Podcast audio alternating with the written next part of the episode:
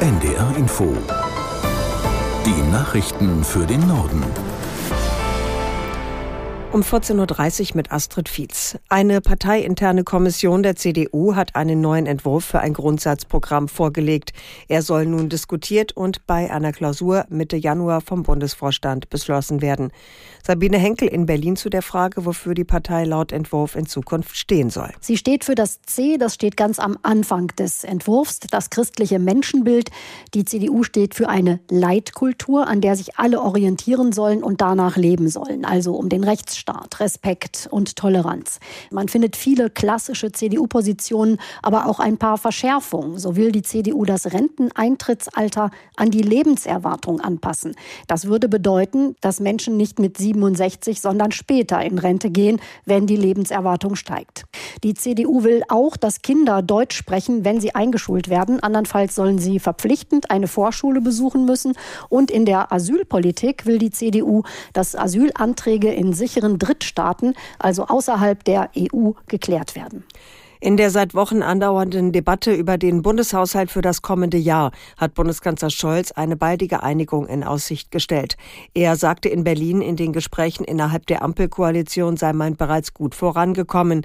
Längere Verhandlungen über Milliardenetats seien normal, so der Kanzler, und verwies unter anderem auf die Beratungen, die regelmäßig auf EU-Ebene stattfinden. Was in Deutschland die Gespräche betrifft, ist die Aufgabe groß, aber wir sind so weit vorangekommen, dass man sehr zuversichtlich sein kann, dass wir es auch schaffen werden, das Ergebnis Ihnen bald mitzuteilen. Bundeskanzler Scholz von der SPD. Er will heute die Haushaltsgespräche mit Vizekanzler Habeck und Finanzminister Lindner fortsetzen. Die deutsche Fußballliga hat offenbar den Weg für einen Investoreneinstieg freigemacht. Nach übereinstimmenden Medien hat es unter den 36 Erst- und Zweitligisten knapp für die erforderliche Zweidrittelmehrheit gereicht. Der Plan sieht demnach vor, dass sechs bis neun Prozent der Medienrechte über eine Tochtergesellschaft für 20 Jahre verkauft werden. Dafür erhofft sich die DFL Einnahmen zwischen 800 Millionen und einer Milliarde Euro.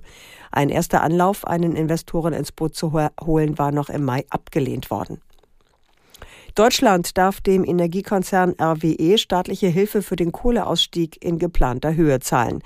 Die EU-Kommission hat die Entschädigung in Höhe von 2,6 Milliarden Euro genehmigt. Aus Brüssel Katrin Schmidt. Die staatliche Ausgleichszahlung steht demnach im Einklang mit den EU-Beihilfevorschriften. Sie sei notwendig, so begründet die EU-Kommission ihre Entscheidung, damit der Energiekonzern seine derzeit gewinnbringend arbeitenden Braunkohlekraftwerke im Rheinland auslaufen lassen könne. RWE benötige einen Anreiz und müsse für den Austritt aus dem Markt entschädigt werden, damit die Ziele Deutschlands im Umweltschutzbereich erreicht werden können. Die geplanten 2,6 Milliarden stellen laut Kommission auch keine Überkompensation dar, denn der derzeitige Nettowert der entgangenen Gewinne sei höher als der Wert der nun geplanten Entschädigung. Die islamistische Hamas hat erneut Raketen aus dem Gazastreifen auf israelische Ortschaften abgefeuert. Gleichzeitig dauern die heftigen Kämpfe in dem Palästinensergebiet an, sowohl in der Stadt Khan Yunis im Süden als auch im Norden. Aus Tel Aviv Jan-Christoph Kitzler. Israels Streitkräfte geben an, seit Kriegsbeginn habe man mehr als 22.000 Ziele im Gazastreifen angegriffen. Insgesamt 7.000 Kämpfer der Hamas wurden getötet, zahlreiche weitere festgenommen.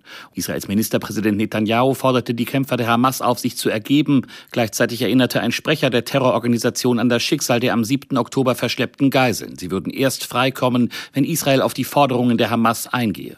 Unter anderem verlangt die Hamas ein Ende der Kämpfe und die Freilassung aller palästinensischen Gefangenen in israelischen Gefängnissen. Die Vereinten Nationen und Hilfsorganisationen sehen sich immer weniger imstande, die Bevölkerung im Gazastreifen zu versorgen. Vor allem die Verteilung von Lebensmitteln, Trinkwasser und medizinischem Material ist angesichts der Kampfhandlungen und der Zerstörung ein großes Problem. Rund 1,9 Millionen Menschen im Gazastreifen sind nach Angaben der Vereinten Nationen zu Binnenvertriebenen geworden. Rund die Hälfte der Menschen dort hat keinen regelmäßigen Zugang zu Lebensmitteln. Der Klimawandel bedroht immer mehr Tierarten. Die Weltnaturschutzorganisation hat jetzt die neue rote Liste gefährdeter Arten bei der Klimakonferenz in Dubai vorgestellt.